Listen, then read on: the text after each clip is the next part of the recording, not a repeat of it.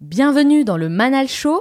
Vous écoutez l'épisode 65 avec Luc Julia. Cette semaine, je vous emmène en Californie et plus précisément à San José, en plein cœur de la Silicon Valley, à la rencontre d'un scientifique et chercheur hors norme que les plus grandes marques s'arrachent, mon invité, Luc Julia. Ses inventions et ses recherches servent aujourd'hui de base pour les géants comme Google, Microsoft ou encore Amazon. Il est à l'origine de nombreuses innovations dans le domaine de l'intelligence artificielle et il est notamment connu pour avoir créé Siri, l'assistant vocal pour Apple. Véritable spécialiste des nouvelles technologies, il sait de quoi il parle et il n'hésite pas à remettre les pendules à l'heure. Il a travaillé avec les plus grandes entreprises de la tech et il est considéré comme l'un des meilleurs experts français en intelligence artificielle, même si lui réfute complètement ce terme et il nous dira pourquoi. Dans cet entretien, on parle de sa collaboration avec Steve Jobs et vous verrez qu'il a un avis très tranché sur le personnage. On parle aussi de voitures autonomes, d'Elon Musk, un peu du passé et surtout beaucoup du futur, et il nous dira même combien d'heures il dort par nuit. Bref, un entretien enrichissant et très décomplexé, alors restez bien jusqu'au bout. Dans la troisième partie, je retrouve Onur Karapinard qui a sélectionné un nouveau livre cette semaine et va partager l'essentiel à retenir pour libérer notre potentiel. Enfin, je terminerai cette émission en partageant avec vous les trois conseils à retenir de mon entretien avec Luc Julia. Et n'oubliez pas, certains veulent que ça arrive, d'autres aimeraient que ça arrive, et quelques-uns font que ça arrive. Alors soyez attentifs et faites partie de ceux qui font que ça arrive. Passez à l'action.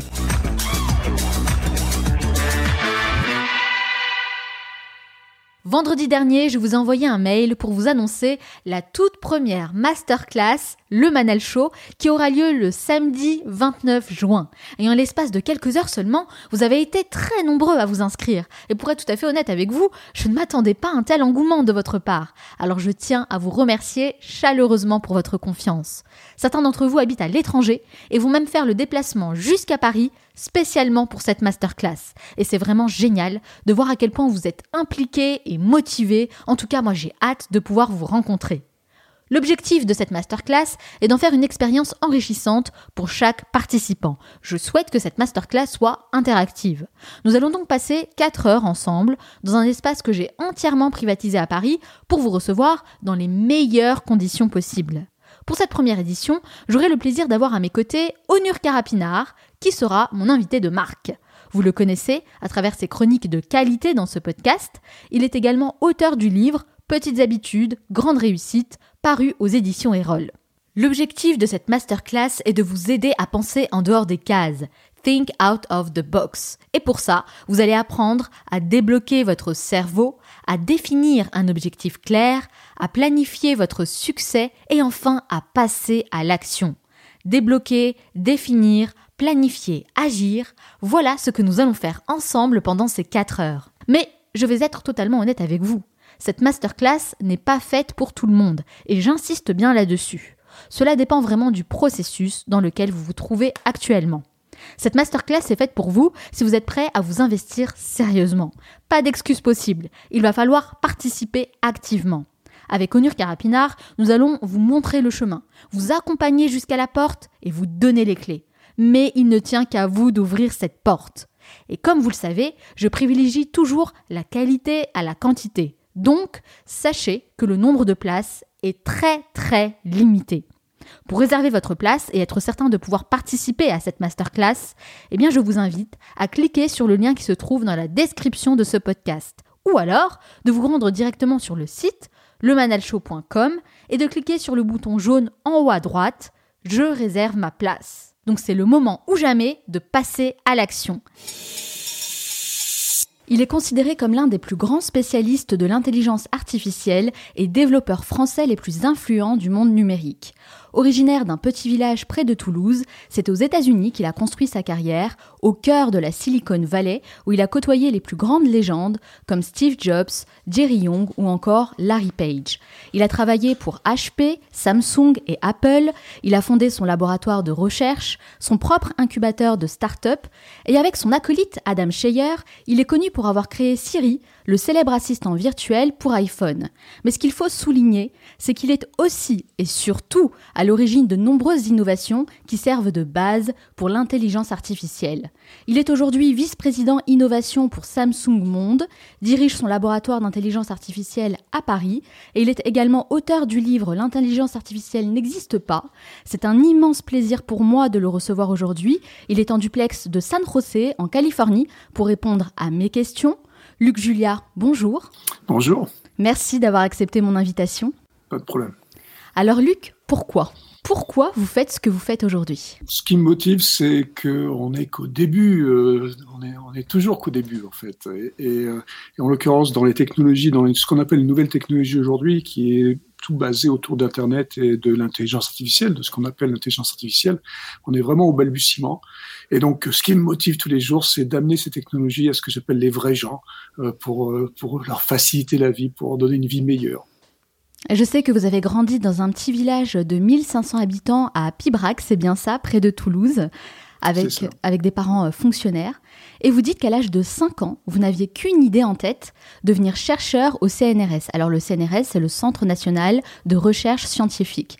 Euh, je trouve ça assez étonnant hein, pour un petit garçon aussi jeune déjà de connaître une telle organisation et en plus de vouloir l'intégrer. Comment on pense à ça à 5 ans? Euh, c'est l'influence de mes parents euh, qui devaient certainement parler du CNRS et de ce Graal, euh, de Graal de la recherche française. et donc, dès tout petit, je bricolais, je m'amusais, je voulais, je voulais chercher, trouver surtout, plus que chercher. Et donc, donc c'était, je pense que c'est pour ça que je disais ça. Mais bon. Et quand vous n'étiez pas à l'école, que faisiez-vous de votre temps libre? Quels étaient vos passe-temps favoris? Ah bah je, je bricolais beaucoup. Euh, une de mes histoires favorites, c'est de raconter que j'ai fabriqué un robot pour faire mon lit, euh, qui m'a pris certainement beaucoup beaucoup plus de temps que faire mon lit pour 10 euh, 000 ou 20 000 fois. Un robot pour faire son lit, c'est hyper smart. Vous aviez quel âge J'avais 9 ans. ah oui, déjà. J'avais 9 ans quand j'ai fait ça et bon, c'était pas tellement smart en fait, hein, parce qu'il marche pas très bien, il marchait pas très bien, et il a déchiré beaucoup de draps. C'est vrai. Mais, ouais, ouais, mais, mais bon, c'était rigolo au moins. C'était ça, c'était, ça montrait déjà euh, la volonté euh, de faire en sorte d'aider les gens. Et en l'occurrence, les gens, c'est, là, c'était moi. Oui, commencez d'abord par vous aider vous-même, c'est ça? Voilà, exactement. Comment votre maman a réagi quand elle a vu ce fameux euh, robot qui fait son lit? Bah, euh, au début, j'étais impressionné en disant wow, c'est super, mais au bout d'un moment, au bout de la dizaine ou vingtaine de draps déchirés, je pense que ça s'est beaucoup moins bien passé. Quoi. Bon, en tout cas, une chose est sûre, cette curiosité, bah, vous l'avez cultivée euh, depuis le plus jeune âge. Qu'est-ce qui vous intéressait à cet âge-là? Qu'est-ce que vous aimiez faire?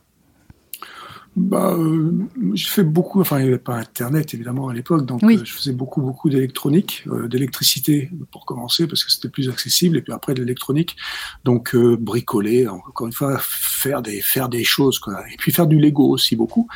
j'ai beaucoup, j'ai fabriqué ou ou designer beaucoup de maisons en, Lego. Euh, et puis il y avait une certaine frustration en fait quand j'utilisais le Lego parce que euh, il n'y avait pas assez de pièces quoi. Enfin il n'y avait, pas des pièces assez euh, assez customisées je dirais. C'est vrai? Donc c'était c'était un peu trop carré. Mais bon. Oui, vous aviez des occupations différentes en tout cas de la majorité des jeunes garçons de cet âge. Je pense que j'avais surtout la chance de pouvoir faire tout à la fois parce que comme je dors pas beaucoup, ça m'a permis de faire euh, de, faire évidemment les, occupations normales, on va dire, aller jouer au foot et aller faire les trucs qu'il fallait faire. Et puis, bah, quand les autres dormaient, moi, je faisais une chose. Il faut rappeler que vous habitiez dans un petit village hein, à Pibrac, 1500 habitants, près de Toulouse. Euh, est-ce qu'on peut dire qu'il n'y avait pas beaucoup d'occupations là-bas, c'est ça? Oh non, il y a beaucoup d'occupations, il y a beaucoup de copains, il y a beaucoup de... Non, on peut pas dire ça, c'est c'est comme dans tous les villages, on peut, on, s'occupe avec ce qu'on a. Hein. Donc euh, la forêt, euh, les balades en forêt, euh, aller jouer avec les crapauds, c'est tout ça, c'est quand même oh, ça change énormément quand même hein, de ce que des activités des jeunes enfants aujourd'hui. Ah bah aujourd'hui ils sont collés devant Internet et devant leurs écrans, donc je pense que c'est beaucoup plus embêtant. Mais ça c'est un autre problème et c'est un peu de notre faute, donc je peux Ouais c'est ça, vous y participez un petit peu quand même, hein, Luc. Ouais. C'est aussi à cette époque, hein, quand vous étiez enfant, que vous découvrez votre daltonisme, puisque vous êtes daltonien niveau 5. Concrètement, comment ça se passe pour vous? Vous le voyez comment ce monde? Ce qu'on peut imaginer, c'est que euh, bah, je vois euh, plus ou moins ce qu'on pourrait voir à travers une télé noir et blanc. C'est-à-dire que y a, les couleurs sont beaucoup plus nuancées, c'est, des nuances de couleurs. Et je sais juste que quand je lève la tête, c'est bleu, et quand je baisse la tête, c'est vert. Ça, c'est le cerveau qui s'occupe de tout ça. Maintenant, mon vert et mon bleu, c'est certainement des choses très très différentes de votre vert et de votre bleu. En quoi ça change votre regard sur le monde? Euh, c'est justement cette différence qui nous fait comprendre que chacun voit le monde de la façon euh, dont il le voit, justement. Et, donc, il faut juste comprendre que bah, il y a des gens qui vont interpréter les choses de manière différente. Et là, bah, ce que je vois moi, c'est certainement très différent de ce que vous voyez vous. Euh, et c'est ça qui est intéressant, c'est qu'on ait des visions différentes et quand on les confronte, on trouve des choses intéressantes. On en parlait plus tôt, vous rêviez de devenir chercheur au CNRS et vous y êtes arrivé. Alors, comment ça se passe au sein d'un laboratoire de recherche? Est-ce que c'était aussi bien que ce que vous aviez imaginé? La vérité, c'est que quand je suis arrivé, j'étais déçu. J'étais déçu parce que euh, dans mon imaginaire, j'avais eu le temps pendant 20 ans justement de, d'imaginer ce que ça pouvait être, ce que ça allait être, l'excitation de ce que ça allait être. Et c'est vrai que le jour où c'est arrivé, euh, c'était, c'était assez décevant. Qu'est-ce qui vous a déçu concrètement? Concrètement, c'est la collaboration. Donc tout ce qui était, moi j'imaginais toujours des travaux en équipe et, et de faire en sorte qu'on soit tous ensemble et qu'on fasse des choses qu'on partage, qu'on qu'on s'excite ensemble quoi. En fait, hein, c'était c'est ça c'est ça moi qui me que je trouve ça que je trouvais intéressant dans la dans la recherche et ce que j'ai trouvé des gens très très spécialisés dans un domaine qui n'étaient pas vraiment prêts à partager et quand on était prêt à partager nous avec quelques uns, euh, c'était ça devenait très difficile de, euh, de, de de faire admettre ça par nos chefs respectifs. Quoi, hein, alors que c'était votre rêve d'enfance, eh incroyable. Ouais. et puis bon, il faut dire aussi. On idéalise souvent hein, les choses. Ouais, mais j'ai la chance de pouvoir décider ce que je fais à chaque fois. Donc ça, c'est ça, c'est une chance énorme. C'est que quand j'ai décidé de quitter Scénario, je savais que j'allais pas tomber euh, euh, dans une déchéance euh, énorme. Bon, on a eu un petit problème technique, hein, donc on a dû changer de micro, mais c'est toujours un Luc Julia que j'ai avec moi. C'est bien vu, Luc? Vous confirmez hein? C'est toujours, toujours la même personne. Très bien. Alors, Luc, on reprend. Après la France, vous décidez de partir aux États-Unis avec un premier stop à Boston, puis en Californie, hein, dans la fameuse Silicon Valley, qui est considérée aujourd'hui comme le berceau de l'innovation. Racontez-nous un peu l'ambiance et l'atmosphère que vous avez trouvée en arrivant là-bas. Bah justement, la, grosse différence entre euh, ce que j'avais euh, malheureusement trouvé, ce que j'avais ressenti au CNRS et, ce que j'ai trouvé aussi bien à Boston que surtout dans la Silicon Valley, euh, c'était cette ambiance de collaboration. Euh, ce que en même temps un melting pot dans le sens où euh, bah, c'est vraiment euh, ce qu'on peut imaginer des États-Unis de la ruée vers l'or hein, des, des, années 1850 donc un melting pot de gens très très différents qui viennent dans le but de faire quelque chose d'extraordinaire. Donc là en l'occurrence c'est la Silicon Valley c'est de faire des choses extraordinaires dans le domaine de l'électronique et de l'informatique. Et ils viennent dans ce seul but tous ensemble et ils collaborent. Et cette collaboration euh, est, euh, est, naturelle, on va dire. Et du coup, les gens échangent, échangent, échangent, ce qui était très très différent de ce que j'avais connu au CNRS. Et c'est ce que j'allais dire, hein, ça change totalement du CNRS. Hein. Tout à fait. C'était c'était la le, la plus grande surprise pour moi aussi parce que j'avais une image des États-Unis qui était une image de euh, du, du, pays euh, euh très individualiste, etc., etc. Mais bon, la Silicon Valley, c'est un peu euh, un endroit différent parce que c'est vraiment ce melting pot, cette ruée vers l'or, cet esprit euh, des années de conquête des, années 1850. Et euh, c'était un projet pour vous d'aller aux États-Unis ou est-ce que vous avez simplement saisi une opportunité? Non, j'étais, euh, j'étais absolument pas euh, destiné et j'avais absolument pas envie d'aller aux États-Unis. C'était pas du tout ce que j'avais envie de faire. J'ai eu la chance de pouvoir le faire parce que j'avais des, des gens qui m'ont dit que, que, je pouvais venir au MIT quand j'avais décidé de quitter le CNRS. Ben, le MIT c'était quand même reconnu comme une université pas trop mal. Donc, donc j'ai, fait ça, mais mais c'était absolument pas. Je pensais y passer quelques mois, franchement. On peut dire quand même que cette décision a changé votre vie. Ah bah oui, là, bon, ça fait 27 ans, je crois que c'est arrivé, donc euh, ça fait un petit moment et c'est vrai que je suis resté collé. Hein. Et d'ailleurs, c'est là-bas, dans la Silicon Valley, que vous créez votre tout premier laboratoire que vous avez appelé euh, Chic, très chic, hein, très Frenchy, et que vous commencez euh, vos expérimentations. Et avec Adam Scheyer, vous créez The Assistant, qui devient plus tard donc Siri, l'assistant virtuel d'Apple. Aujourd'hui, Siri est présent dans nos iPhones. Alors moi, je vous, je vous propose de faire une petite expérimentation. Puisque mhm. j'utilise Siri à titre personnel. D'accord. Siri, connais-tu Luc Julia? Voulez-vous dire Luc Poupard? Absolument pas, je ne parle pas de Luc Poupard, je veux dire Luc Julia. D'accord. Ok, donc on peut dire que Siri, il est pas très reconnaissant. Hein. Oui, en fait, c'est la reconnaissance de la parole qui n'est pas, pas très bonne. Donc, euh, quoi qu'on dise, et, c'est bizarre euh, que ce soit moi qui dise ça, mais euh, la reconnaissance de la parole par les machines ne marche toujours pas très très bien. Et, et, donc, il faut avouer, il faut comprendre surtout que le langage naturel, c'est certainement la chose la plus compliquée à faire pour les machines parce que c'est vraiment le langage, on dit, est le propre de l'homme. Et, et donc, par définition, la machine a beaucoup, beaucoup de mal. Ah d'accord, je comprends mieux, en effet. Et euh, quel était votre objectif au départ avec The Assistant? Je rappelle The Assistant qui est devenu Siri plus tard. Ouais, The Assistant, donc c'était dans les années 97 à peu près, et donc c'était l'avènement, le début d'Internet. Et le but du jeu, Google n'existait pas hein, à l'époque. Il faut se remettre un peu. C'est un peu compliqué. C'est difficile à, l'imaginer, mais c'est vrai. Google n'existait pas à l'époque. À, comprendre ça, et ça n'existait pas. Et donc du coup, notre objectif, c'était, on, on, voyait que Internet arrivait, on voyait que c'était la plus grosse base de données du monde, qu'il y avait beaucoup beaucoup d'informations, et donc que c'était compliqué euh, d'arriver à l'information, d'avoir les informations qu'on voulait. Et donc, on s'était dit, euh, la meilleure façon, ça serait d'adresser la machine avec la parole pour demander ce dont on a envie. Donc, on avait cet assistant qui nous, qui nous aidait à chercher sur Internet globalement. C'était ce que ça faisait. Donc, on pouvait demander tout et n'importe quoi euh, à cet assistant. Euh, dis-moi quel est l'âge de Napoléon quand il est mort. Donne-moi mes rendez-vous sur, mon, sur mon calendrier, des choses comme ça. Et donc, bah, c'était naturel pour nous dans le sens où on trouvait que la voix, c'était le moyen le plus naturel d'adresser la machine et, euh, et de pouvoir explorer cet Internet.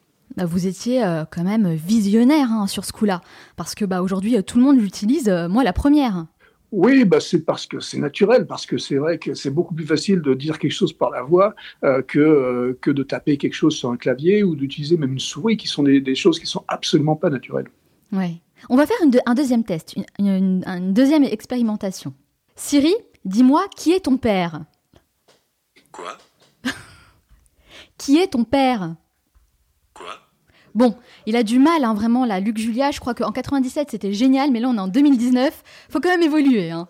Ouais, alors c'est une bonne remarque. C'est un des problèmes d'Apple, de, hein, bon, de, Siri en particulier, c'est qu'il n'y a pas eu vraiment d'évolution depuis 2011. Et qui continue à développer Siri aujourd'hui? Est-ce que vous le savez?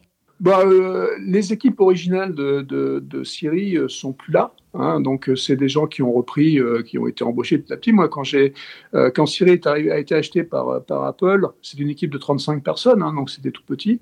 pendant que j'étais là-bas avec Adam, on a, on a monté l'équipe à quatre, un peu moins de 100 personnes, 85, 90 personnes.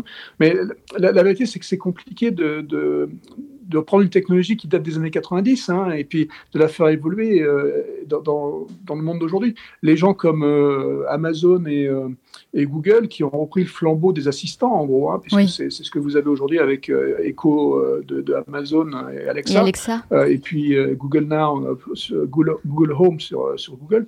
Donc ces gens-là ont repris le flambeau, flambeau avec des idées nouvelles, donc avec des nouvelles technologies qui datent, elles, plutôt des années 2000. Et donc, du coup, c'est pour ça qu'aujourd'hui, je pense que ces, ces technologies-là sont un peu meilleures que Siri. Mais on est d'accord quand même qu'ils s'inspirent tous du travail que vous avez effectué avec Siri. Bah oui, tout, tout vient de, de cet assistant euh, donc mhm. des années 90 et de, cette idée-là de, de, faire l'humanisation et de faire en sorte que cet assistant va pouvoir rentrer dans un dialogue. On est encore très limité dans la qualité des dialogues, comme on vient de voir là ici, mais, mais, euh, mais c'est un peu mieux et on fait un peu mieux tous les, tous, les jours. Est-ce que vous touchez des royalties? Euh, Non. Non? Non, non, c'est les, les, brevets déjà, bon, c'est 18 ans hein, un brevet, donc euh, hmm. là, quand on parle de 97, bah, ça fait longtemps que c'est terminé. Euh, et, donc, donc il y a ça, et puis en plus, les brevets sont en général associés à une compagnie. Et donc, quand, quand on fait les brevets, on, on donne tout à notre compagnie. Ah, c'est dommage, parce que là, vous seriez milliardaire. Ce serait pas mal. Ce serait pas mal. en tout cas, moi, ce que je retiens, c'est que Siri est un enfant absolument ingrat, comme beaucoup d'enfants malheureusement. Alors, vous avez euh, côtoyé les plus grandes légendes de la Silicon Valley. Hein. Vous avez rencontré notamment euh, Steve Jobs à plusieurs reprises et euh, vous avez eu l'occasion d'échanger avec lui. Il faut savoir que son nom, Steve Jobs, revient très souvent dans ce podcast puisque nombreux de mes invités l'admirent et le prennent vraiment comme un exemple, comme un modèle. Alors, je suis curieuse de savoir comment était Steve Jobs dans la vraie vie. Quels souvenirs vous gardez de votre toute première rencontre avec lui? Oui, bah, je, l'ai rencontré en 2003 la toute première fois. 2003, euh, j'étais, je faisais une petite start-up à l'époque. On avait une heure de rendez-vous. Il est parti au bout de 20 minutes en claquant la porte et en disant ce que vous faites, c'est de la merde. Waouh C'est quand même assez violent. Sympathique, oui. Euh, donc, bon, vous avez réagi comment, Luc, hein. franchement? Bah, euh, surprise, on va dire. Ouais, c'est clair. c'est quand, même assez surprenant. Maintenant, bon, moi, franchement, j'étais pas, je, ne suis pas particulièrement sympathique comme garçon, donc euh, euh, j'ai pas, ça m'a pas choqué plus que ça. Et puis, j'aime bien au moins que ça soit clair. Et là, ça avait l'avantage d'être clair. Ouais, là, il était franc. Hein. voilà, c'était, c'était très franc. Il y avait ces acolytes qui étaient là dans la, dans la même réunion qui essayaient de mettre un peu de pommade en disant, oh, non, vous en faites pas, il est comme ça, etc. Bon, moi, ça m'a, encore une fois, ça m'a pas trop trop dérangé dans le sens où bah, ça lui plaît pas, c'est ok, c'est clair. Euh, maintenant, euh, c'est vrai qu'après, l'ayant connu à plusieurs reprises, euh, l'ayant rencontré à plusieurs reprises après, euh, bon, c'est sûr que c'était socialement un, un, garçon qui était absolument infect, mais mais c'était un génie du marketing. C'était n'était mm. pas un génie de la, de la technologie, contrairement à ce qu'on pourrait croire, mais c'était un visionnaire marketing, dans le sens il savait, il comprenait vers où allaient, allaient, allaient les gens. Euh, oui, il avait cette vision et en fait, il faisait appel à de vrais experts pour la partie euh, technologie et mise en pratique, en fait. Ouais. Exactement. Et c'est pour ça qu'en fait, et là, c'est là où c'est intéressant aussi, quand on revient sur cet esprit de la Silicon Valley, c'est que ben, 5, 6, 8 ans plus tard, voilà, quand il a défini la chez Siri, il n'y avait pas d'animosité, il n'y avait rien. Enfin, je veux dire, on, était là pour travailler ensemble, on était là pour faire avancer un schmilblick en particulier. Et, donc, euh, donc, en fait, bon, c'était, c'est ça, cet esprit de cette Silicon Valley où les gens euh, sont tellement excités par leur technologie, par ce qu'ils font, par ce qu'ils poussent, qu'on oublie les moments. Euh, euh, qui sont plus difficiles. Mais il faut être clair, il faut comprendre que cet esprit de la Silicon Valley, il y a, il y a 10% de réussite dans la Silicon Valley, ou même un peu moins de 10% de réussite. Donc euh, l'échec fait partie de la réussite, en ah, quelque sorte, parce que c'est, c'est, c'est, c'est en échouant euh, qu'on apprend le plus, certainement, en fait. Est-ce que l'énergie est toujours la même qu'à votre arrivée là-bas il y a 30 ans? Ah, moi, euh, pour moi, oui. Hein, je, veux dire, euh, ça, pense que ça se sent quand je parle. Je suis excité, je suis excité tout le temps, mais, mais, euh, mais c'est. C'est assez communicatif d'ailleurs, ça donne envie. Mais c'est vrai. Mais vous savez, Luc, moi j'ai reçu de nombreux entrepreneurs, puis j'en ai côtoyé aussi beaucoup de par mon métier. Et honnêtement, tous les entrepreneurs qui ont fait un, un, stop en fait dans la Silicon Valley, qui sont passés par là, reviennent avec une énergie incroyable. Enfin, ils reviennent complètement transformés. Ils reviennent différents. Ouais, bah, c'est peut-être cette histoire d'échec aussi, on n'a pas le choix. C'est-à-dire que, je veux dire, si on ne croit pas à son truc, si on croit qu'à la moitié à son truc, bah, je veux dire, autant pas le faire. Je veux dire, parce que ça, ça, va, ça va pas marcher. Donc, quand on y croit, bah, quand on y croit, on est habité par ce machin. Et donc, c'est pour ça qu'on est excité. C'est pour ça qu'on est. Et, donc, cette excitation, euh, ça fait partie euh, du, du, du, du projet. Et, donc c'est pour ça que je pense que c'est ça qu'on apprend ici.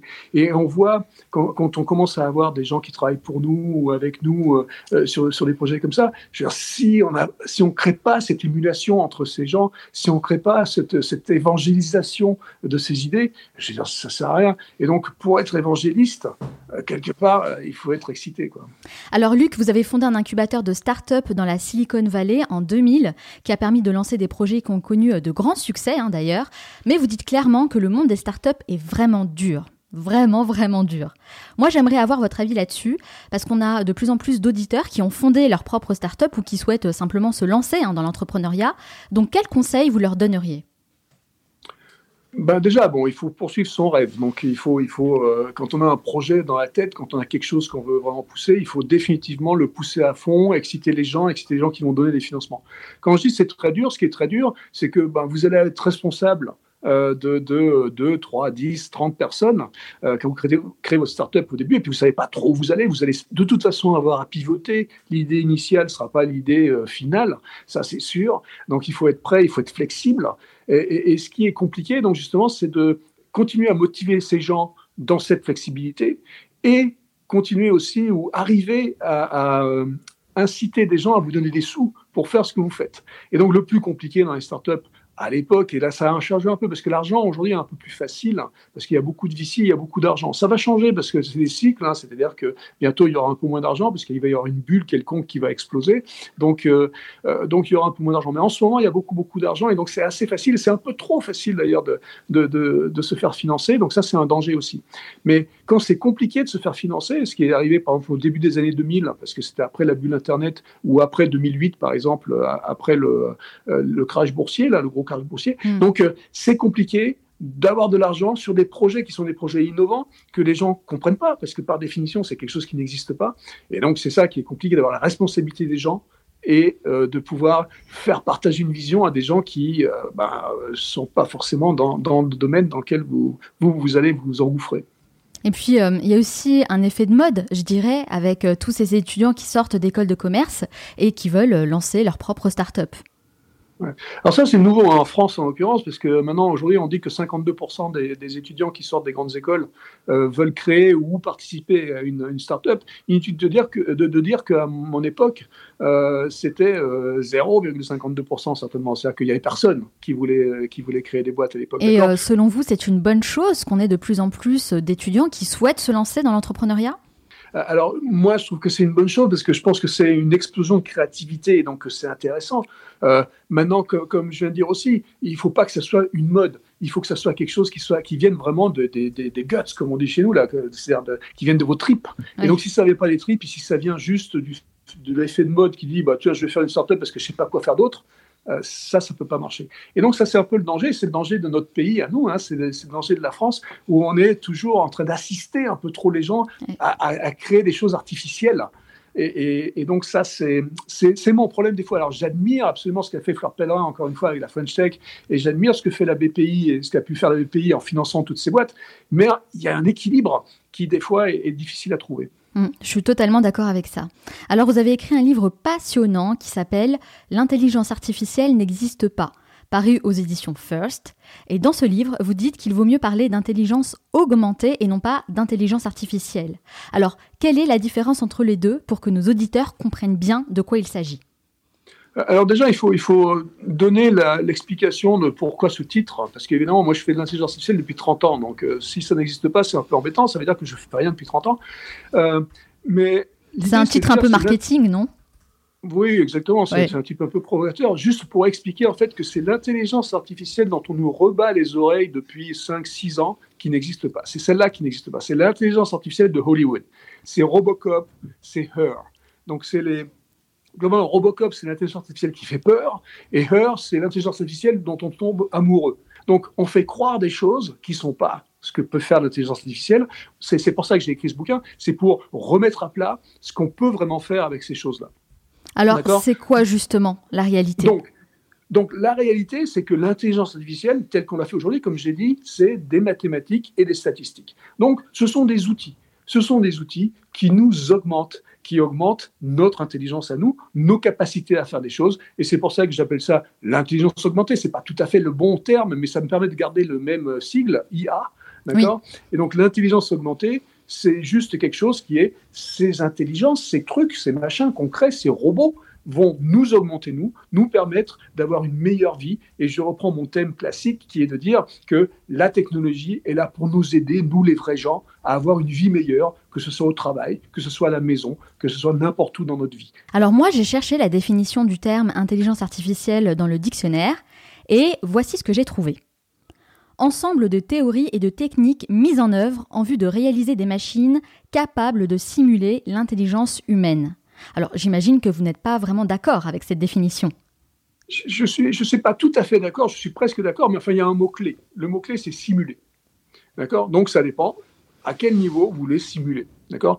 Euh, La réalité c'est que effectivement ça simule. Donc si ça simule, c'est pas réel, c'est pas vrai. D'accord? Et donc, il n'y a aucune machine, aucune machine ne pourra penser. D'accord C'est la réalité. C'est que quoi qu'on dise aujourd'hui, c'est qu'elle ne peut pas penser parce que tout est basé. En gros, il y a deux, choses vraiment qu'on fait dans les intelligences artificielles. On fait soit euh, des moteurs de règles, donc on a des règles, on fait si fait ça, alors fait ça, etc.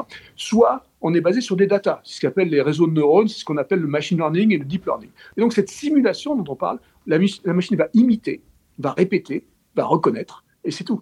Nous, humains, notre intelligence va nous permettre de créer.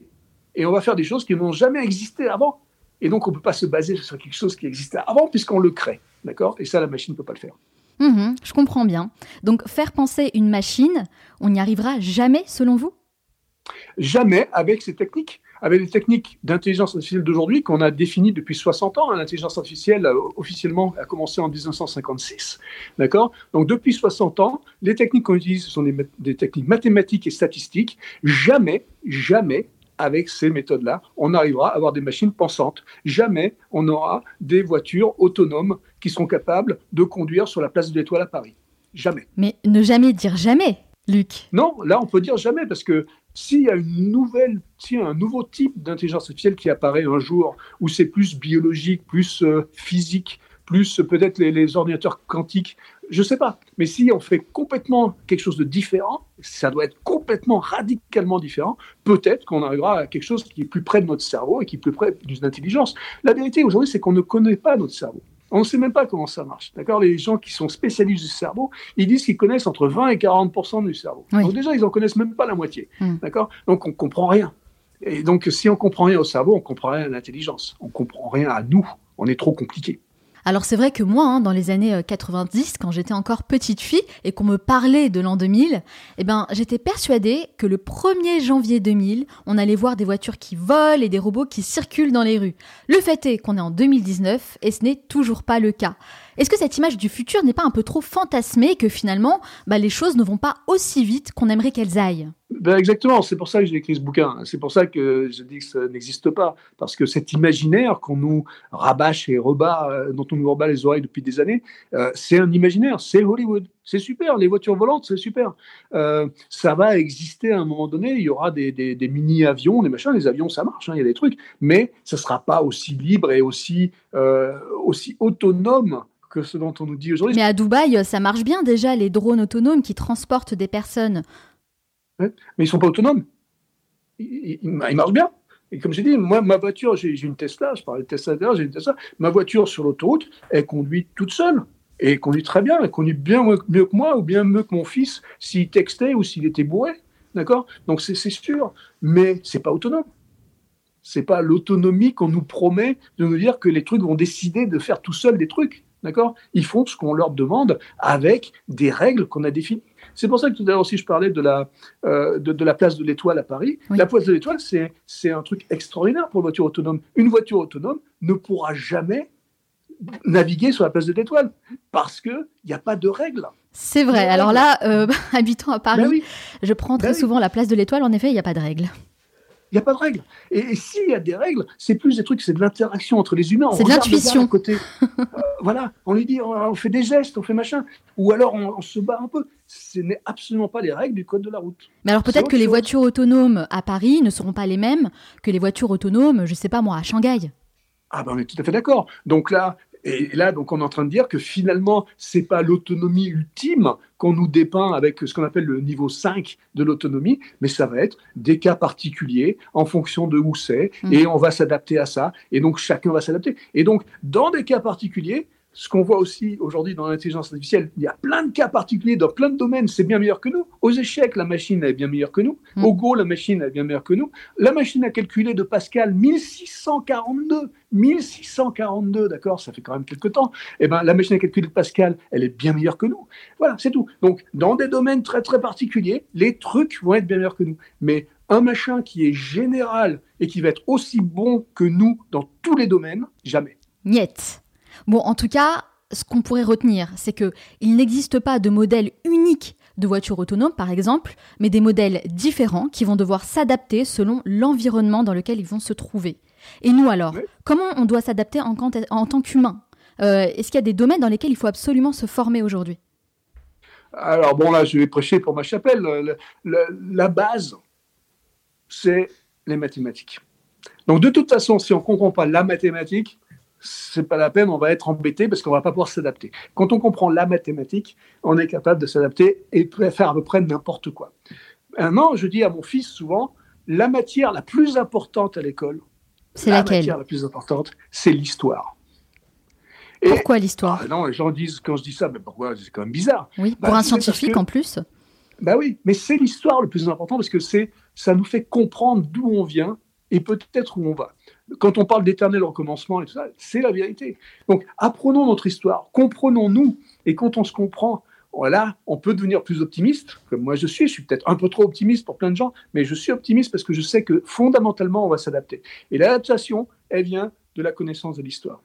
Et vous, Luc Julia, dans quel domaine vous continuez à vous former? Il y a des domaines qui m'intéressent absolument aujourd'hui, qui, que je trouve passionnant, euh, c'est relié évidemment à ce que je fais depuis des années. Donc, c'est comprendre non l'humain, mais l'intérieur de l'humain. La psychologie euh, L'ADN.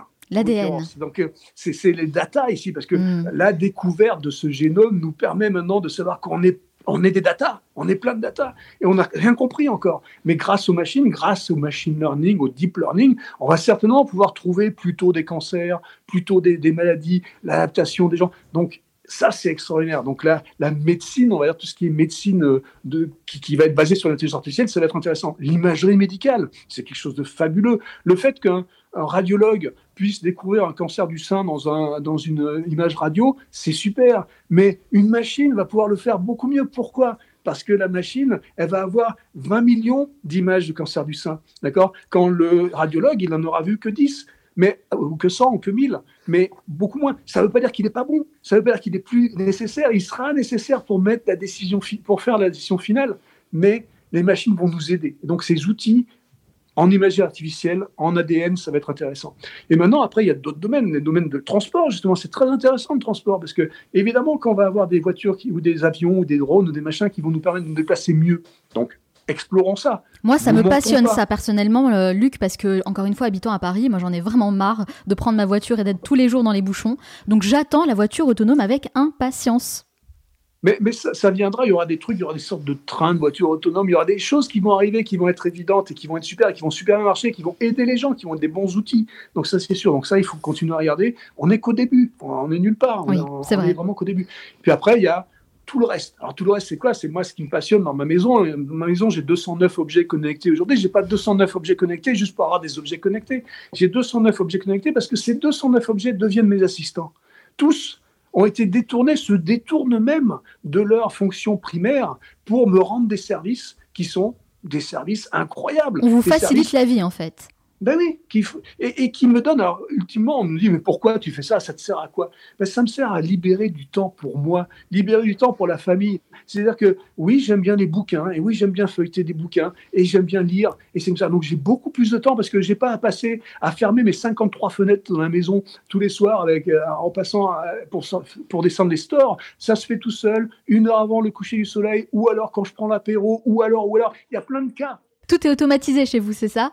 Bah oui. C'est un peu la maison Black Mirror euh, dans, sur Netflix ou pas?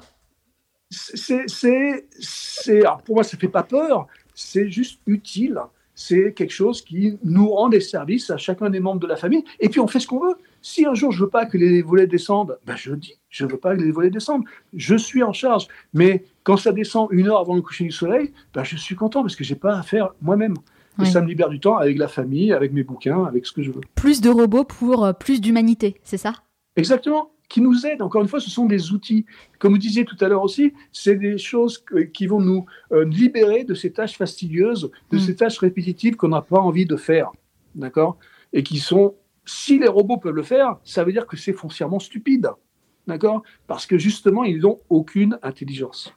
Alors de nombreuses personnes pensent que l'arrivée de l'intelligence artificielle va entraîner un bouleversement total de la société avec la fin du travail et même la fin de l'humanité. C'est ce qu'a affirmé d'ailleurs euh, Elon Musk, par exemple, hein, qui est convaincu que les robots vont se mettre à penser et à prendre des initiatives. Alors lui, justement, il dit carrément le contraire. Un peu, vous savez, comme dans le film iRobot avec euh, Will Smith. Euh, qu'est-ce que vous pensez de ça? Je pense qu'il dit n'importe quoi. c'est aussi c'est, un génie marketing, hein, Elon Musk. Donc, il est très fort en marketing, il fait beaucoup de ventes. Vous pensez que c'est fait exprès? En fait, c'est pour faire parler de lui? Oui, c'est pour faire parler de lui, de ses compagnies. Et donc, euh, bon, il fait ça très bien. Euh, on voit très bien aussi que c'est pas un scientifique, c'est pas quelqu'un qui est euh, qui est expert en intelligence artificielle, il n'en a jamais fait euh, et il n'en fera jamais. mais bon, il s'entoure aussi de gens plus ou moins bons, mais il annonce des choses. On voit bien que c'est compliqué après hein, entre l'annonce et la réalité. On voit ça avec la Tesla, mais on voit ça aussi avec son son Hyperloop par exemple. Donc donc encore une fois, c'est un génie marketing, il a eu plein d'idées, il a fait plein de trucs super, et, donc il ne faut pas lui enlever ça. Maintenant, quand il parle d'intelligence artificielle, et c'est la même chose pour Hawkins, c'est beaucoup plus difficile quand, quand, Hawkins disait la même chose que Musk. Donc moi, j'ai beaucoup de respect pour Hawkins en tant que scientifique. Oui, moi aussi. scientifique dans son domaine des trous noirs, c'est super, hmm. mais c'est pas l'intelligence artificielle. Donc malheureusement, il a dit la même chose que, que, que Musk, mais ces gens-là ne connaissent pas l'intelligence artificielle, ne savent pas ce que peuvent vraiment faire les machines et connaissent, ne connaissent pas leurs limites ou veulent pas avoir leurs limites. On peut euh, clairement constater que le Japon et l'Allemagne, qui sont les deux pays à utiliser euh, le plus l'intelligence artificielle, ou je devrais-je dire l'intelligence augmentée, ont des taux de chômage extrêmement bas. C'est plutôt intéressant hein, comme information et surtout, bah, ça va complètement à l'encontre de ce qu'on peut entendre aujourd'hui sur le fait que l'IA va tous nous mettre au chômage technique.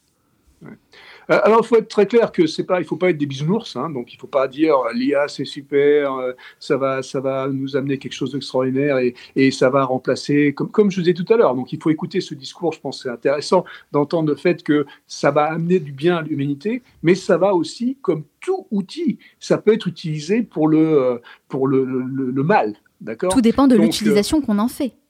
Ça dépend de l'utilisation. Donc, on est en charge. Donc, la bonne nouvelle, c'est que on est responsable on est responsable. Ce que vous venez de dire, c'est tout à fait exact. C'est-à-dire que les, pays les plus robotisés sont les pays où il y a le moins de chômage. Et c'est très intéressant de voir que dans les années 80, la France a décidé, c'était une politique, de dire on ne va pas se robotiser parce qu'on ne veut pas perdre les emplois. Et la vérité, c'est que ce qu'on a fait, on a perdu notre industrie. Bah Parce que justement, on ne s'est pas robotisé. Et comme on ne s'est pas robotisé, on a, perçu, on a perdu de l'efficacité. Et en perdant l'efficacité, on a perdu notre industrie. Aujourd'hui, on n'a plus d'industrie et donc, on n'a plus les emplois. Donc, finalement, 30 ans après, on a tout perdu. Euh, un exemple que je trouve très intéressant, c'est l'exemple des, ATM, les, DAB, les distributeurs automatiques de billets. On a dit, ça va faire disparaître ou ça va réduire énormément le nombre de guichetiers dans les banques. Oui. Très bien. Mm. Entre 1990 et 2000, déploiement des DAB. Très bien. Donc on a dit, le nombre de guichetiers va descendre.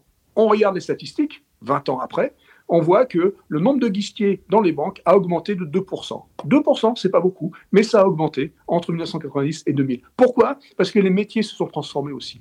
Les métiers dans une banque sont devenus des métiers de conseil pour les gens qui travaillent au guichet, plus que des métiers de juste distribuer des sous.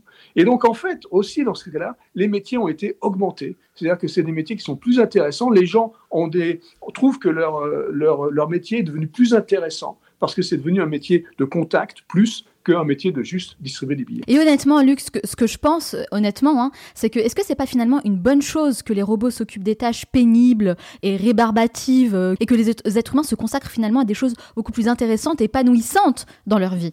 Exactement, mais on est tout à fait d'accord, c'est exactement ce qu'est un robot. Un robot, ça fait quelque chose que nous, on n'a pas envie de faire des tâches de robot, on n'a pas envie d'être un robot, c'est ça nous vide le cerveau, c'est pas intéressant. On veut faire des trucs qui soient un tout petit peu plus challenging intellectuellement. La clé dans tout ça, et aujourd'hui, à cause de cette accélération du temps, la clé, c'est l'éducation. Et c'est pas l'éducation dans un domaine particulier, c'est l'éducation de base qui nous permet, nous, de nous adapter. L'adaptabilité, la flexibilité est certainement la chose la plus importante à apprendre. Apprendre à apprendre, c'est plus important. Parce qu'il va falloir changer. Ma génération, on a eu la chance, j'ai eu la chance de pouvoir faire pendant 40 ans, 30 ans, la même chose pour toute une vie. Votre génération, les générations futures, aucune chance. Hmm. D'accord? Il va falloir se réinventer, il va falloir, on va faire 2, 3, 5 métiers dans une vie. Oh, minimum. Ça va être comme ça. Hmm. Oui, et ça va être comme ça. Et c'est très bien. C'est une chance, en fait. Mais il faut juste euh, prendre ça comme une chance et s'exciter sur le machin. Se dire, waouh, je vais faire des trucs super et ça va en fait me libérer des tâches fastidieuses et pas intéressantes et je vais faire des nouveaux trucs qui vont être super pour l'humanité. Oui, et puis m'élever un peu plus en tant qu'humain, hein, vraiment me sentir plus utile. Moi, je pense que peut-être peut-être qu'il y a un problème de pédagogie. Vous savez, les gens ont du mal en fait à sortir euh, de leur zone de confort, même si cette zone de confort est très désagréable, n'est pas facile à vivre. Donc peut-être en effet qu'il y a un manque de pédagogie. Oui, d'accord. C'est pour ça que je dis c'est une histoire d'éducation. moi, je casse pas, je casse surtout pas du sucre sur le euh, sur le dos de l'éducation française parce que je pense qu'on a toutes les clés. On a surtout les clés d'une base extraordinaire. On a une base. Maintenant, il faut expliquer aux gens qu'effectivement, il va falloir se réinventer, il va falloir être prêt à cette flexibilité.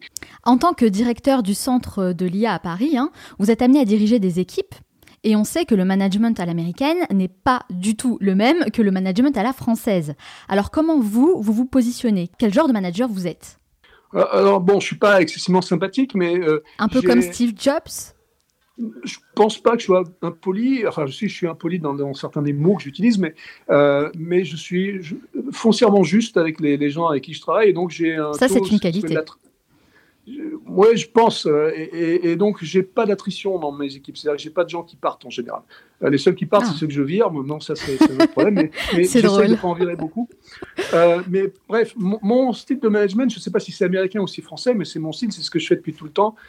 c'est c'est du, euh, euh, de l'inconfort. Donc ça a l'air que ça pas tellement agréable, euh, mais en fait c'est relié à ce que je disais tout à l'heure à propos de la flexibilité et, de la façon dont il faut voir les, choses et la façon dont on regarde. Donc ça vient du daltonisme aussi un peu. C'est-à-dire que je mets les gens dans des positions où ils sont inconfortables par rapport à ce qu'ils ont fait avant. Vous le faites volontairement Oui, je les fais regarder un problème avec leurs yeux d'un domaine différent. Et donc, du coup, ils vont avoir des idées. Si tout le monde regarde le domaine avec les mêmes yeux, formés de la même façon, ça sert à rien. Donc, cette diversité que j'adore dans la Silicon Valley, cette, ce melting pot dont je parle, ben, je le recrée en quelque sorte dans ces équipes-là où je dis, regarde, toi, tu as fait de la vision par ordinateur, eh ben, tiens, je te fais faire du son.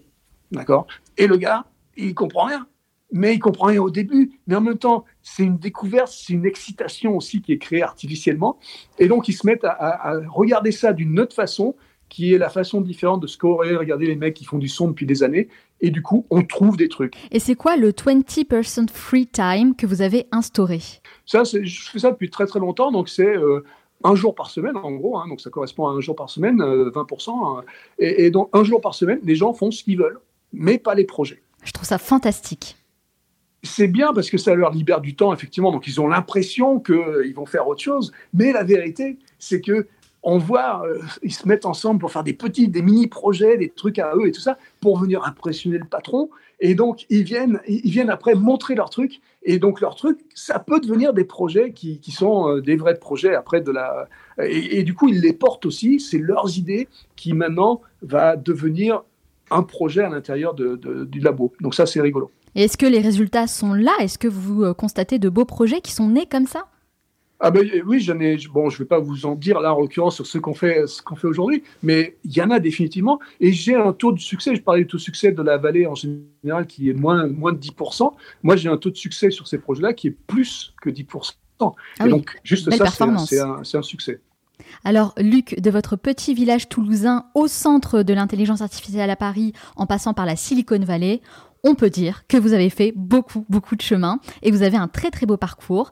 Avec le recul et euh, toutes vos expériences, quel conseil vous donneriez au jeune Luc Julia de 5 ans? Euh, Sois curieux, continue à gratter les trucs, à, douter, à, chercher, à, ouais, ou, sois ouvert, sois surtout ouvert au monde. Euh, moi, je pensais pas aller aux États-Unis. Je pensais pas. Je pensais rester dans mon petit truc tranquille là-bas à Toulouse. Euh, la vie a fait que bah, j'ai bougé, j'ai dû bouger. J'ai pas fait exprès et finalement, c'était euh, c'était le, mieux. Et donc, si on peut le forcer, ça, c'est peut-être pas mal. Donc, sois encore plus ouvert que ce que ce que t'es. et essaye toujours d'être. Enfin, la curiosité, la flexibilité, c'est les messages essentiels excellent conseil qui servira euh, à de nombreuses personnes qui nous écoutent. Merci beaucoup, Luc Julia, d'avoir répondu à toutes mes questions, mais ce n'est pas totalement fini. À la fin de chaque interview, je pose une série de questions rafales. Il faut répondre le plus spontanément possible, hein, sans trop réfléchir. Le but, c'est de mieux vous connaître. Ça dure 1 minute 30. Est-ce que vous êtes prêt eh ben, On va dire qu'on est prêt. Hein. C'est parti. Quelle est la première chose que vous faites en vous levant le matin? Je me pèse. Quel est le dernier livre que vous avez lu Un livre qui est un roman policier, je ne me rappelle plus le titre, c'est de la série Les poulets grillés, mais je ne me rappelle plus le titre. Quelle est votre plus grande peur Je sais pas, je suis trop optimiste pour avoir peur, je pense. Quelle est la chose dont vous êtes le plus fier euh, Mes enfants, je pense. Et la chose pour laquelle vous êtes le plus reconnaissant L'éducation. Vous dormez combien d'heures par nuit Trois. Quel animal vous représente le mieux Je déteste les animaux, il n'y en a pas. Quelle application utilisez-vous le plus? LinkedIn. Quel livre offririez-vous en premier? Notre-Dame de Paris. Pourquoi vous portez tout le temps des chemises hawaïennes? Euh, pour faire le contraire de ce que faisait Steve Jobs avec un, un- un col roulé noir. Quel est l'endroit où vous aimez aller pour vous ressourcer? Le désert, en fait. Oui, le désert. Quel est votre film ou documentaire préféré? J'ai pas de film, je connais pas le cinéma, je comprends pas. Qu'est-ce qui vous agace le plus chez les autres De croire les autres. Quelle est votre Madeleine de Proust Quelque chose qui vous rappelle automatiquement votre enfance. Foie gras. S'il ne vous restait qu'une seule journée à vivre, que feriez-vous J'essaierai de, de- de- de- d'écrire encore une patente, encore un, un brevet. Quelque chose. Quelle est la mauvaise habitude dont vous aimeriez vous débarrasser Peut-être être un peu sec avec des gens. Quelle est la chose à laquelle vous croyez et que les autres considèrent comme une folie Je sais pas s'ils considèrent que ça comme une folie, mais euh, je, je crois définitivement euh, en l'humanité. Je sais que vous aimez beaucoup San Francisco, alors j'aimerais savoir quel est selon vous l'endroit qu'il faut absolument visiter là-bas. Alors, c'est pas un endroit en particulier, mais il y a, il y a un chemin secret euh, qui s'appelle euh, euh, de Barbary Coast Trail à l'intérieur de San Francisco, un truc qu'on fait à pied. Merci d'avoir partagé en tout cas ce secret avec nous. Quelle rencontre vous a le plus marqué? Euh, Ganassia, mon prof de euh, mon prof d'intelligence artificielle euh, il, y a, il y a une trentaine d'années à, à Jussieu Pierre-Marie Curie. Si vous disposiez de 100 euros et pas un euro de plus, dans quoi les investiriez-vous? Le chocolat, je pense. Pour vous, quelle personne incarne le mieux le mot réussite? Euh, Jobs est une bonne incarnation, je pense.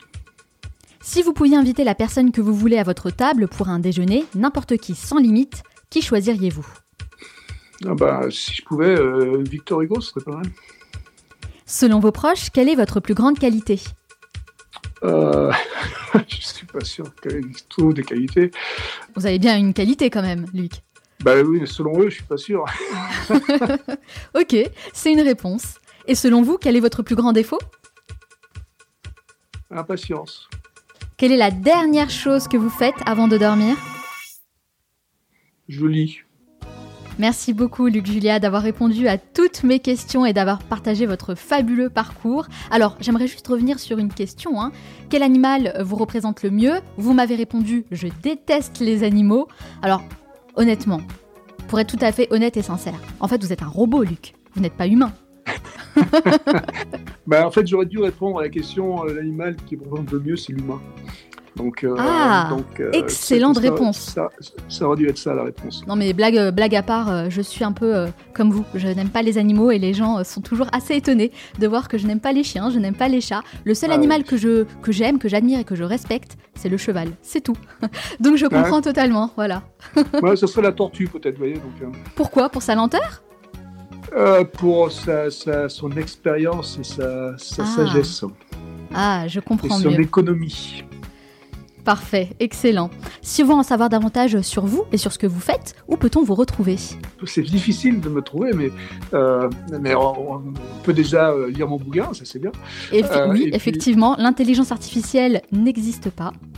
Voilà, et puis sinon, bah, euh, Bon, allez ouais, sur LinkedIn. Vous avez 10 000 contacts, ça va On peut suis, en rajouter quelques-uns, voilà. Voilà, ouais, donc on peut rajouter. Et puis après, bon, il y a plein d'événements partout où j'essaye de faire mon évangélisation, justement. Très bien, bah écoutez, moi je vais suivre votre actualité avec beaucoup d'attention et bien sûr je partagerai toutes les références sur le site lemanalshow.com. Merci encore Luc Julia, je vous souhaite beaucoup de succès dans tous vos futurs projets. Merci beaucoup, merci. C'était très bien. Salut Onur, Salut Manal. comment ça va aujourd'hui Bah écoute, très bien comme d'hab et toi? Oui, très bien aussi, comme d'habitude. On est de nature plutôt positive hein, tous les deux, donc euh, ça se passe plutôt bien on va dire. Hmm, On essaye. Hmm. Alors de quel livre vas-tu nous parler? Bah, écoute, pour cette semaine, je vais présenter trois leçons que j'ai retenues de la biographie d'Elon Musk écrite par le journaliste Ashley Vance. L'intention du livre est de nous montrer comment Elon Musk prend des décisions et comment il parvient à révolutionner de nombreuses industries dans l'intérêt d'assurer l'avenir de l'humanité. Ouais, c'est drôle hein, parce que justement, euh, la biographie que j'ai écoutée la semaine dernière sur Cooper, eh bien, c'est la biographie d'Elon Musk et je dois dire que j'ai vraiment beaucoup apprécié le contenu. hein. Ah bah écoute, commençons sans plus tarder par la première leçon, c'est qu'il faut passer du temps à se poser les bonnes questions au lieu de simplement chercher à y répondre.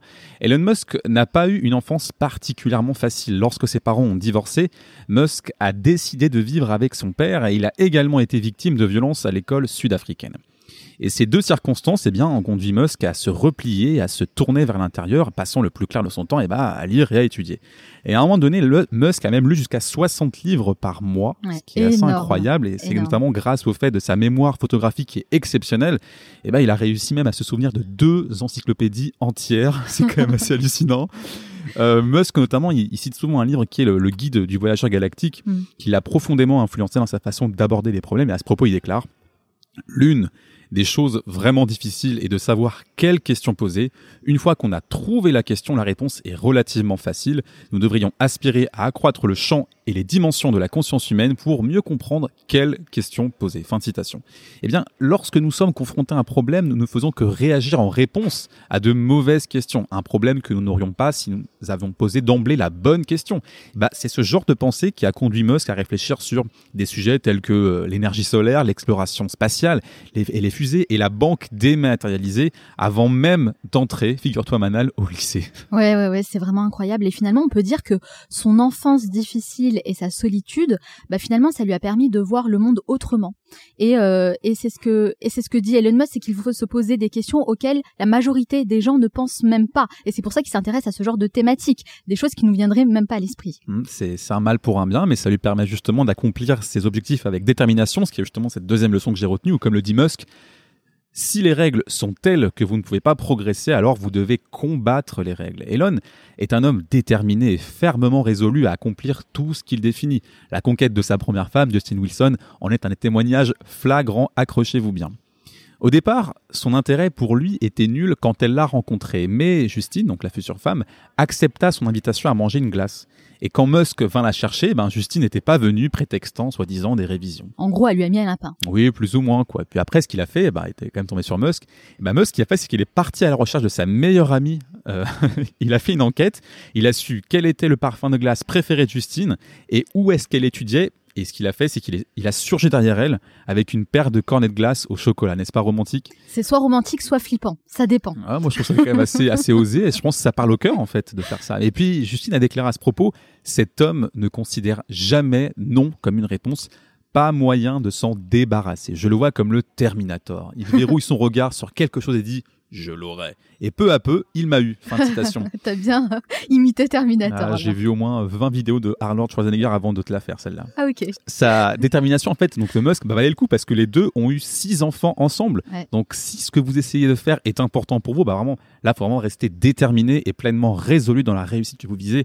Beaucoup abandonnent en cours de route et cela paiera tôt ou tard. Ouais, mais en tout cas, c'est vrai, c'est un bel exemple de détermination, en effet, hein, même si, finalement, Justin Wilson et Elon Musk ont fini par divorcer, il faut le souligner. Ouais, bah, il fallait bien que ça arrive aussi à un moment donné, hein, mais euh, la troisième leçon, c'est d'arriver, c'est d'arriver justement à unifier tous vos travaux et projets pour servir un grand objectif. Musk a beaucoup d'objectifs dans divers domaines. Chaque heure pour lui pourrait s'apparenter à, à, une ou deux journées pour une personne ordinaire comme nous, enfin des communs des mortels. Et il est extrêmement discipliné et concentré envers un seul grand objectif. Et dans le cas d'Elon Musk, ces entreprises se complètent stratégiquement. Tesla produit des batteries que SolarCity peut vendre et SolarCity fabrique des panneaux solaires pour les bornes de recharge Tesla pas fini. Les technologies de SpaceX ont été utilisées dans la conception même des voitures Tesla et toutes ces entreprises travaillent ensemble pour servir sa grande mission qui est la survie de l'humanité. Et en 2014, Musk rend les brevets de Tesla accessibles à tous, car pour lui, si une entreprise dépend de ses brevets, c'est qu'elle innove pas assez ou pas assez rapidement. Et son objectif principal reste avant tout de s'assurer que les humains commencent à vivre de manière durable maintenant, afin que l'humanité ait au moins une chance d'avoir un avenir et de cette façon, eh bien, tous ces efforts sont unis par un objectif ambitieux. Donc, ce qu'il faut retenir ici, c'est de partir toujours de la fin pour déployer progressivement une stratégie à long terme. Tu sais bien que j'aime beaucoup ce mot, le long terme, Manal. Oui, mais moi aussi. et donc ici, il faut avoir matière à visualiser progressivement les étapes à suivre pour accomplir vos objectifs annuels, hebdomadaires et journaliers. Et l'essentiel est de fixer une destination qui vous anime profondément et dont la moindre de vos actions ira en faveur de la réalisation de l'œuvre de votre vie.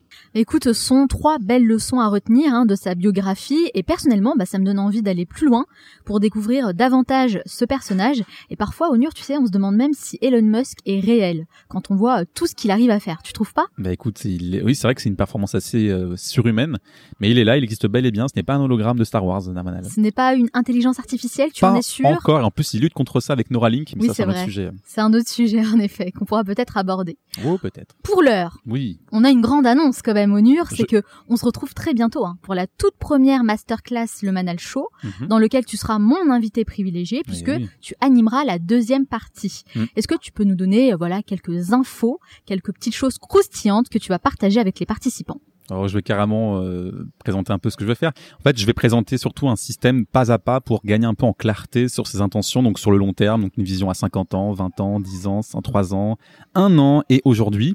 Et donc pour cela, en fait, je vais surtout apprendre, enfin apprendre quoi, présenter, euh, selon moi, quelles sont les meilleures stratégies et tactiques pour comprendre d'abord ce que c'est que la productivité. C'est-à-dire qu'il faut un peu définir ce qu'on va améliorer, clarifier ses motivations personnelles, ce qui est très important, donc le fameux why, mais en tout cas un why très petit. Ensuite, développer une vision solide, et on verra ça avec Bruce Lee et Kennedy. Et oui, je fais un peu de teasing. Et puis après, il y aura encore deux autres petites micro-compétences, on va dire, que je vais tâcher de présenter, qui sont euh, donc définir des objectifs concrets, donc un objectif euh, SMART, vous allez voir ce que c'est. Et puis après, le dernier, ce sera donc de parvenir à organiser ces tâches avec une liste de tâches à travers un exercice qui va être assez amusant à faire pour se vider de toutes ses pensées. Et en plus, euh, comme vous le savez déjà, évidemment, moi, j'aime tout ce qui est concret. hein. Donc, on va allier évidemment des parties un peu théoriques euh, sous forme de conférences avec des parties très pratiques où là, euh, il y a des ateliers qui vont être mis en place, des workshops où les gens vont pouvoir, les participants vont pouvoir vraiment mettre en place ce que tu dis. En fait, voilà, ça va être une idée, un enseignement, bim, on passe à l'action. Donc là, ouais, concrètement, euh, je crois que ça va être génial pour toutes les personnes justement qui n'osent pas encore agir et qui souhaitent avoir une impulsion pour passer à l'action. Moi, j'ai vraiment hâte d'être à cette masterclass parce qu'on me demande très souvent d'organiser ce type d'événement. Donc, je suis vraiment très heureuse de pouvoir euh, proposer cette masterclass. Et tu sais, au NUR, que je privilégie toujours la qualité à la quantité. D'ailleurs, t'es un peu comme moi hein, à ce niveau-là. On essaye. Donc, il est important de souligner que les places sont limitées Très limité. sont même très très limités. Voilà. Donc je m'adresse à toutes les personnes qui souhaitent participer à cette première masterclass. Sachez que vous trouverez un lien en description de ce podcast. Il suffit simplement de cliquer dessus. Ou alors, vous pouvez vous rendre directement sur le site lemanalshow.com. En page d'accueil, vous cliquez sur le bouton Masterclass. Et en fait, en faisant ça, eh bien, vous sécurisez votre place. C'est-à-dire que vous vous inscrivez directement et vous êtes sûr de recevoir votre billet pour cette masterclass. J'espère que les infos ont été bien claires. Écoute, ça me semble être euh, très clair. Très bien. Écoute, moi je te remercie encore une fois pour cette chronique et je te dis à très bientôt. À très bientôt. Nous arrivons à la fin de cette émission, mais avant de vous quitter, j'aimerais partager les trois conseils à retenir de mon entretien avec Luc Julia. Conseil numéro 1, soyez curieux. Laissez de côté vos préjugés et restez ouvert aux nouvelles expériences. C'est de cette manière que vous pourrez saisir de belles opportunités. Et c'est clairement ce qui s'est passé pour Luc Julia. Ayant grandi dans un tout petit village toulousain, rien ne le prédestinait à construire une si belle carrière et à faire partie des plus grands chercheurs et scientifiques de la Silicon Valley. Et pourtant, c'est ce qui s'est passé. Sa curiosité et sa soif d'apprendre l'ont poussé à explorer de nouveaux horizons, même s'il n'était pas très attiré par les États-Unis au départ. Il a su mettre de côté ses préjugés pour vivre ses propres expériences, et c'est sans aucun doute l'une des meilleures décisions qu'il ait pu prendre dans sa vie. Alors soyez curieux, mettez de côté vos a priori et ayez l'esprit ouvert. Conseil numéro 2, étudier l'histoire. Savoir d'où l'on vient nous permet de comprendre où l'on va. Et c'est en ça que le fait d'étudier l'histoire de notre civilisation peut nous aider à prendre conscience des nouveaux défis qui nous attendent. Et finalement, eh bien, on se rend compte que chaque époque est marquée par des innovations qui n'ont pas toujours été très bien acceptées au départ, mais qui ont permis de créer la société dans laquelle on vit aujourd'hui. C'est très intéressant de comprendre les étapes marquantes par lesquelles nous sommes passés pour prendre du recul et peut-être se poser les bonnes questions. Je pense vraiment que Luc Julia a raison quand il souligne l'importance d'étudier l'histoire pour connaître notre passé afin de mieux appréhender notre avenir. Et enfin, conseil numéro 3, apprenez les mathématiques. Un conseil pas si simple à suivre pour une littéraire comme moi. Et pourtant, je suis passionnée par les nouvelles technologies et par l'intelligence artificielle. En tout cas, si vous souhaitez travailler dans ces domaines et vous préparer aux nouveaux métiers émergents, eh bien vous devez vous intéresser de près aux mathématiques. Bien sûr, vous devez également avoir des notions solides en informatique, savoir coder et utiliser correctement la data. D'ailleurs, je pense que ce sont des cours qu'on devrait introduire et valoriser dans tous les programmes scolaires. J'espère que cet épisode vous a plu et qu'il vous permettra d'appréhender l'avenir avec un regard différent et beaucoup de curiosité. Je vous rappelle que vous pouvez encore réserver votre place pour la première masterclass Le Manal Show que j'organise le samedi 29 juin 2019 à Paris. Les places partent très vite, ce qui montre l'intérêt et l'utilité d'un tel événement. Moi, je reste persuadée qu'on avance beaucoup mieux et bien plus vite à plusieurs qu'en étant seul. Alors rendez-vous maintenant sur le manalshow.com et cliquez sur Je réserve ma place. J'ai vraiment hâte de vous rencontrer. En attendant, on se retrouve lundi prochain pour un nouvel épisode. Ciao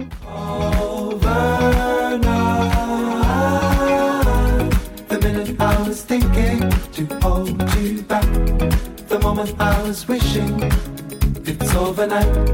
The minute I was thinking to hold you back. The moment I was wishing it's overnight. The minute I was thinking to hold you back. The moment I was wishing it's overnight. The minute I was thinking to hold you back. The moment I was wishing it's overnight. Slow